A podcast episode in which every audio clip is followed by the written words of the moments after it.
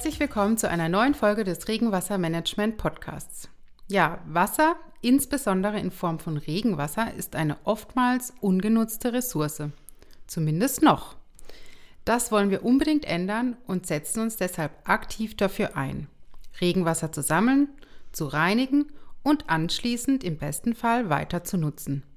Dafür gibt es vielfältige Möglichkeiten. In dieser Episode spreche ich mit Isabel Werner, Produktentwicklerin bei Hauraton, speziell für den Bereich Regenwasserbehandlung.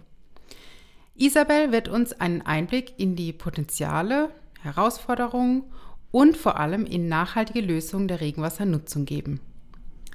Von urbanen Umgebungen bis hin zu individuellen Haushalten. Wir werden die vielfältigen Anwendungsmöglichkeiten erkunden, innovative Technologien besprechen und einen Blick darauf werfen, wie die Regenwassernutzung nicht nur zur Bewältigung der Wasserknappheit beitragen kann, sondern auch zu einer nachhaltigeren und umweltfreundlicheren Zukunft beiträgt. Viel Spaß beim Hören! Hallo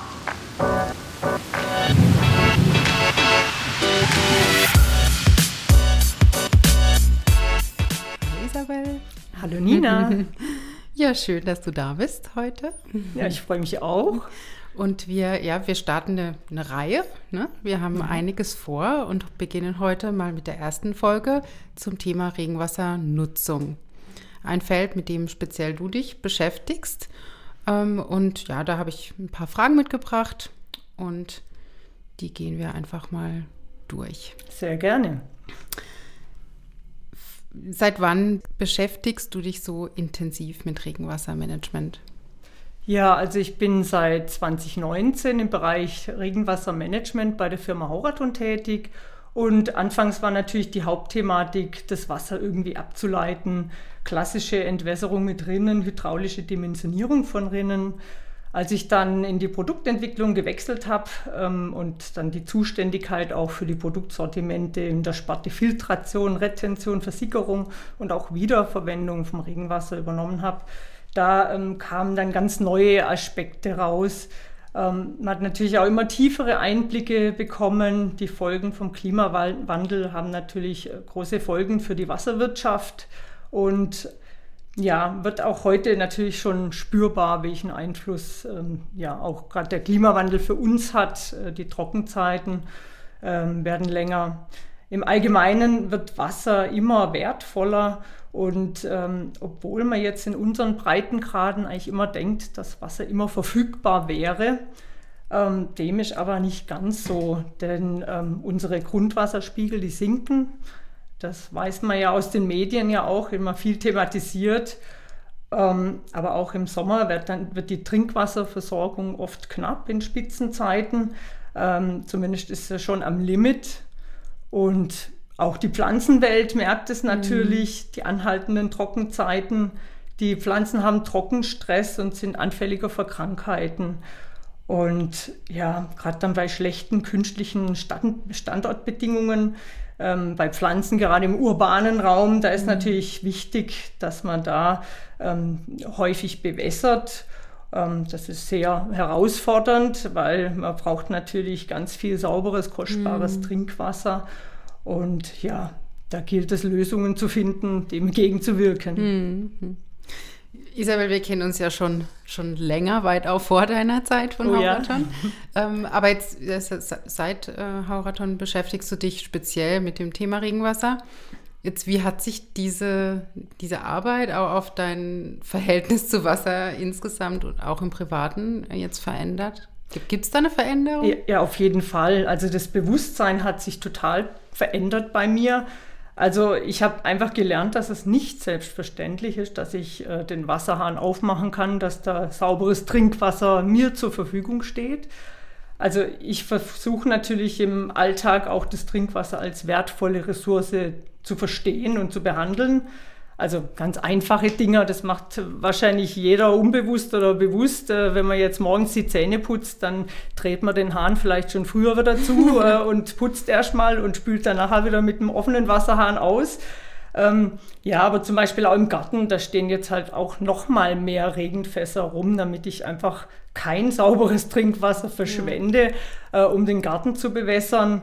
Ähm, früher hätte ich da vermutlich den Gartenschlauch angeschlossen an den Wasserhahn, mhm. ist auch ein bisschen bequemer, aber da wird man jetzt schon ähm, also ich ertappe mich da immer wieder, dass ich da einfach sehr bewusst auch drüber nachdenke, mhm. was ich denn jetzt eigentlich tue mit dem Wasser. Ja, ja.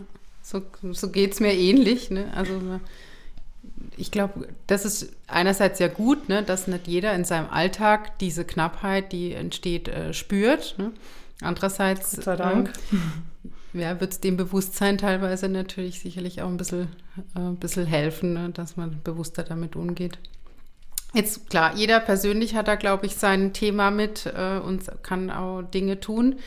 Ähm, aber kommen wir wirklich äh, ja, zu, zu, unserem Thema, auch zu, zu dem Hebel, was Städte, Kommunen ja auch äh, haben in dem Bereich.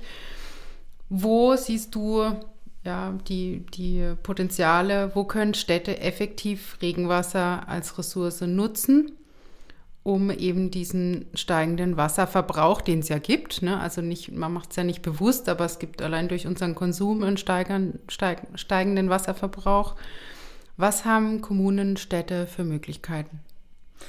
Ja, ich denke, die Kommunen oder die Städte, die haben schon Möglichkeiten, vor allem in vielen kleinen Teilbereichen was zu bewirken. Also zum einen kann natürlich Regenwasser in Zisternen gesammelt werden und kann dann für die aktive Bewässerung von Grünflächen zur Verfügung stehen. Also so kann dann Trinkwasser gespart werden. Ja, und ähm, wenn man dann nachhaltig plant und zum Beispiel das urbane Grün so von vornherein plant, dass es sich quasi selbst mit Wasser versorgen kann, indem ich das Ganze nach dem Prinzip der Schwammstadt zum Beispiel ausbilde, dass ich einfach äh, entsprechende Hohlräume auch im Untergrund habe, wo sich das Wasser überhaupt sammeln kann. Dann äh, spare ich mir zum einen das Wasser, was ich sonst verbrauchen würde, aber natürlich auch die Arbeit, um das Ganze dann auch ja, zu bewässern, mhm. wenn das die Pflanze schon selber einen Großteil selber übernehmen kann. Ja, und dann habe ich natürlich äh, Wasserpuffer für Trockenphasen.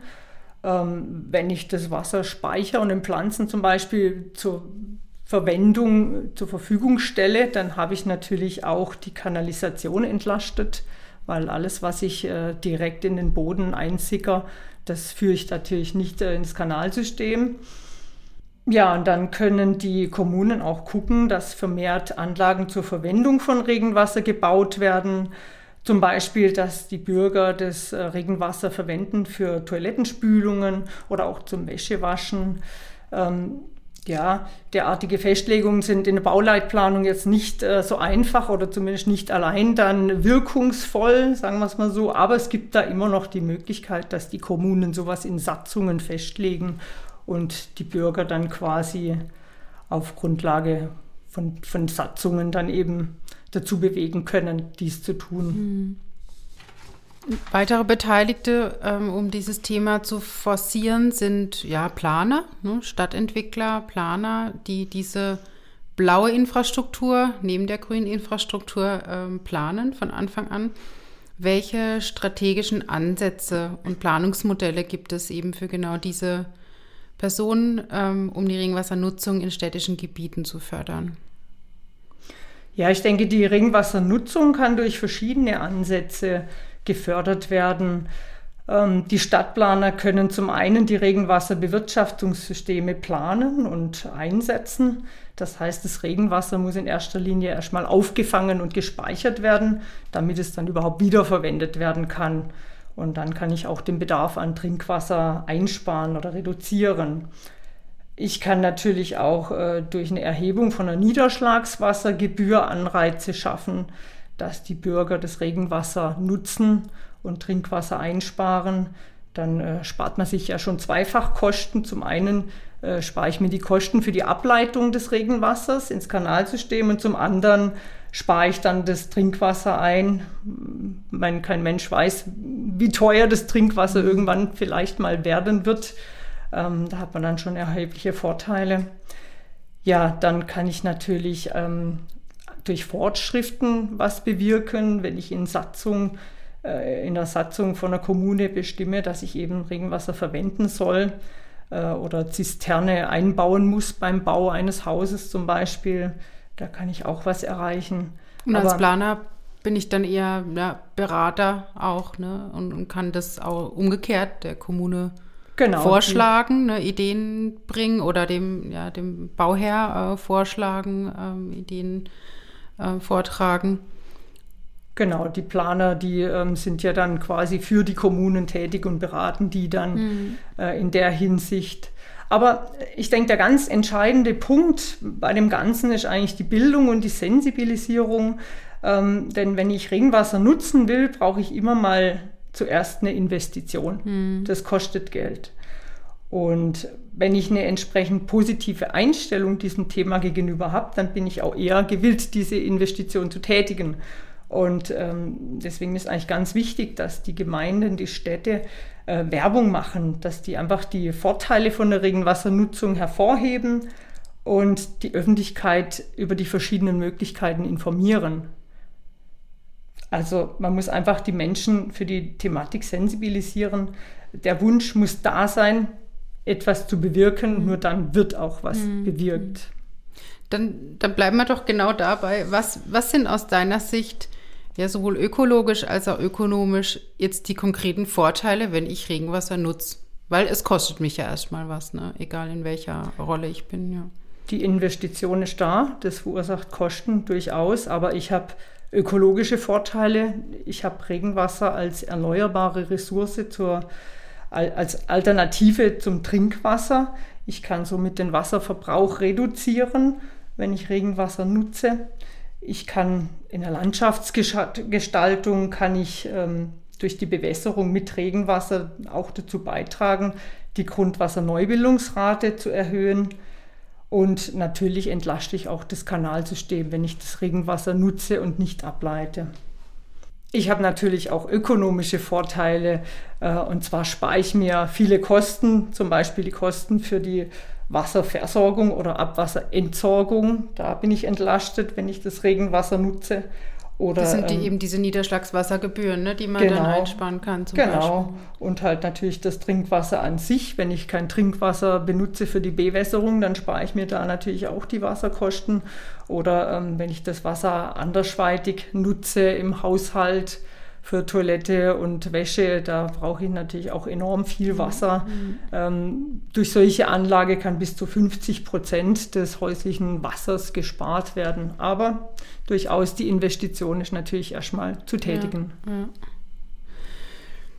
Mhm, kommen wir mal zu guten Beispielen. Gibt es äh, ja, Städte, wo du jetzt weißt, da gab es, äh, sind tolle Konzepte und schon erfolgreich umgesetzte Regenwassermanagementprojekte implementiert? Ja, es gibt auf jeden Fall Pilotprojekte in Deutschland, aber auch internationale Städte ähm, engagieren sich da und haben zum Ziel, das Regenwasser so viel wie möglich zu nutzen.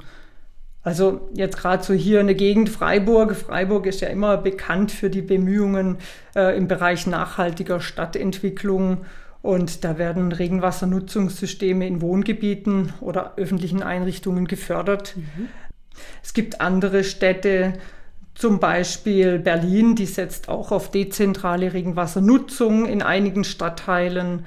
Ähm, es werden, werden Regenwasseranlagen für die Gartenbewässerung oder auch für die Toilettenspülung installiert und gefördert. Genauso München. Also da gibt es viele Städte, die da im Kleinen Ansätze haben und das auch schon einfach äh, machen. Äh, auch international, Melbourne, Australien wäre vielleicht zu nennen, die haben ein Integrated Water Management Programm, ähm, das auch darauf abzielt, einfach die Wiederverwendung von Regenwasser in Wohngebieten sowie in öffentlichen Bereichen zu machen. Mhm. Und natürlich, klar, kann jede Stadt von der anderen lernen und gucken, was haben die schon umgesetzt. Ähm, ich denke auch gerade wieder diese Sensibilisierung ganz wichtig. Welche Öffentlichkeitsarbeit haben die schon gemacht? Wie haben die es geschafft, die Bürger oder Unternehmer dazu bewegen, da irgendwas zu tun in die Richtung? Das Bewusstsein, äh, wie wurde das gestärkt in der Öffentlichkeit? Ähm, dass jeder quasi auch das Regenwasser als wertvolle Ressource sieht erstmal. Ich mhm. denke, das ist schon der Knackpunkt. Und ja, da gibt es einiges zu lernen. Mhm. Also wenn es so einfach wäre, würde es jeder machen. Ne? Ähm, deshalb kommen wir mal zu den, den Herausforderungen. Welche entstehen bei der Implementierung von Regenwassernutzungsprojekten jetzt speziell im städtischen Gebiet? Ja, also an erster Stelle ist im Prinzip die mangelnde Akzeptanz. Das kann, denke ich, die größte Hürde sein. Ähm, ja, wenn äh, die Bürger oder die Unternehmen nicht ausreichend über die Vorteile und auch die Bedeutung von der Regenwassernutzung informiert sind und es an der Sensibilisierung gegenüber dem kompletten Thema fehlt, dann kann ich wahrscheinlich wenig erreichen. Also da gilt es einfach zu informieren und Kampagnen können da vielleicht helfen. Und vielleicht auch ne, überhaupt erstmal die Möglichkeiten auch aufzuzeigen. Ne? Genau. Es gibt ja schon viele verschiedene Konzepte, äh, genau. Ideen. Ähm, manchmal ist ja tatsächlich ein konzeptionelles Arbeiten auch ein Versuch, ne, weil noch gar nicht äh, ja schon viele, viele Jahre das äh, Projekte umgesetzt werden in dem, in dem Größe, in der Größe, in innerstädtisch auch. Ähm, manchmal muss man da auch ja teilweise mit den Unternehmen zusammen die Konzepte erproben. Auf jeden Fall.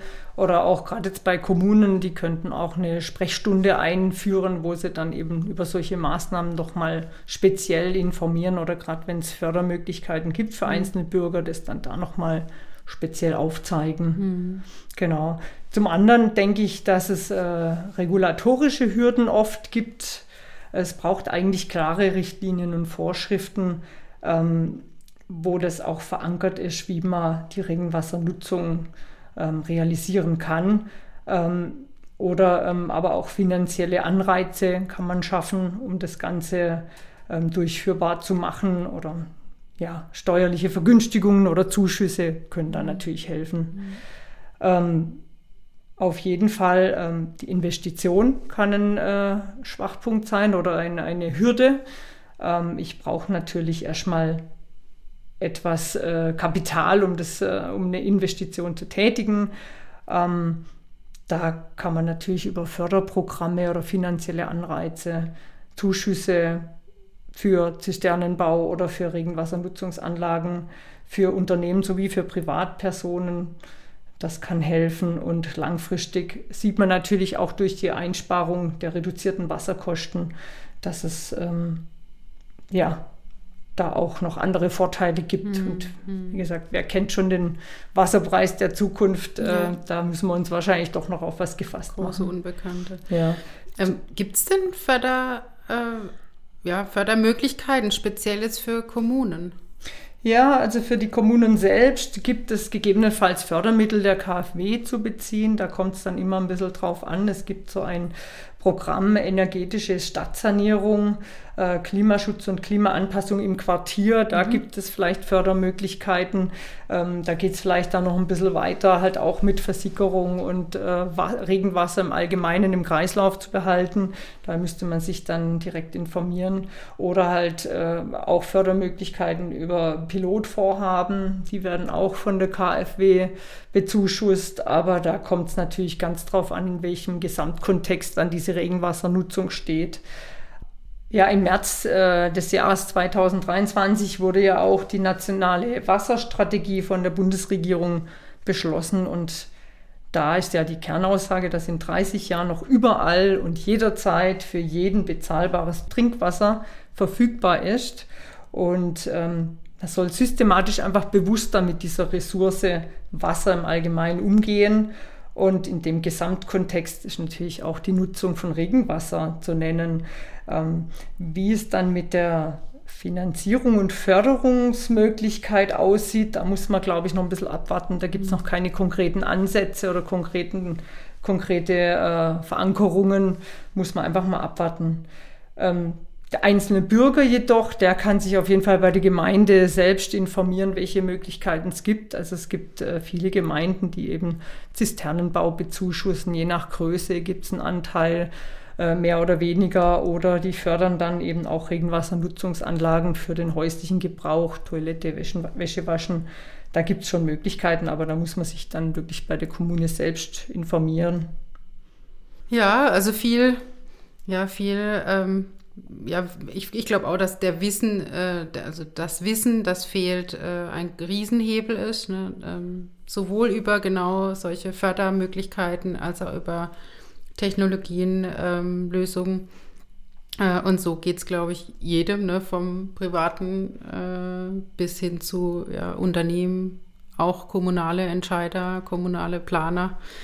Ähm, alle sind da so ein bisschen in der Hohlschuld, ne? Mhm. ähm, sich auch zu informieren und die Kommunen natürlich auch ein Stück weit in der Bringschuld, Informationen zu liefern. Wir als Hersteller sind auch in der Bringschuld ein Stück weit, ne? auch zu informieren. Fall. Deshalb auch heute der Podcast, ne? mhm.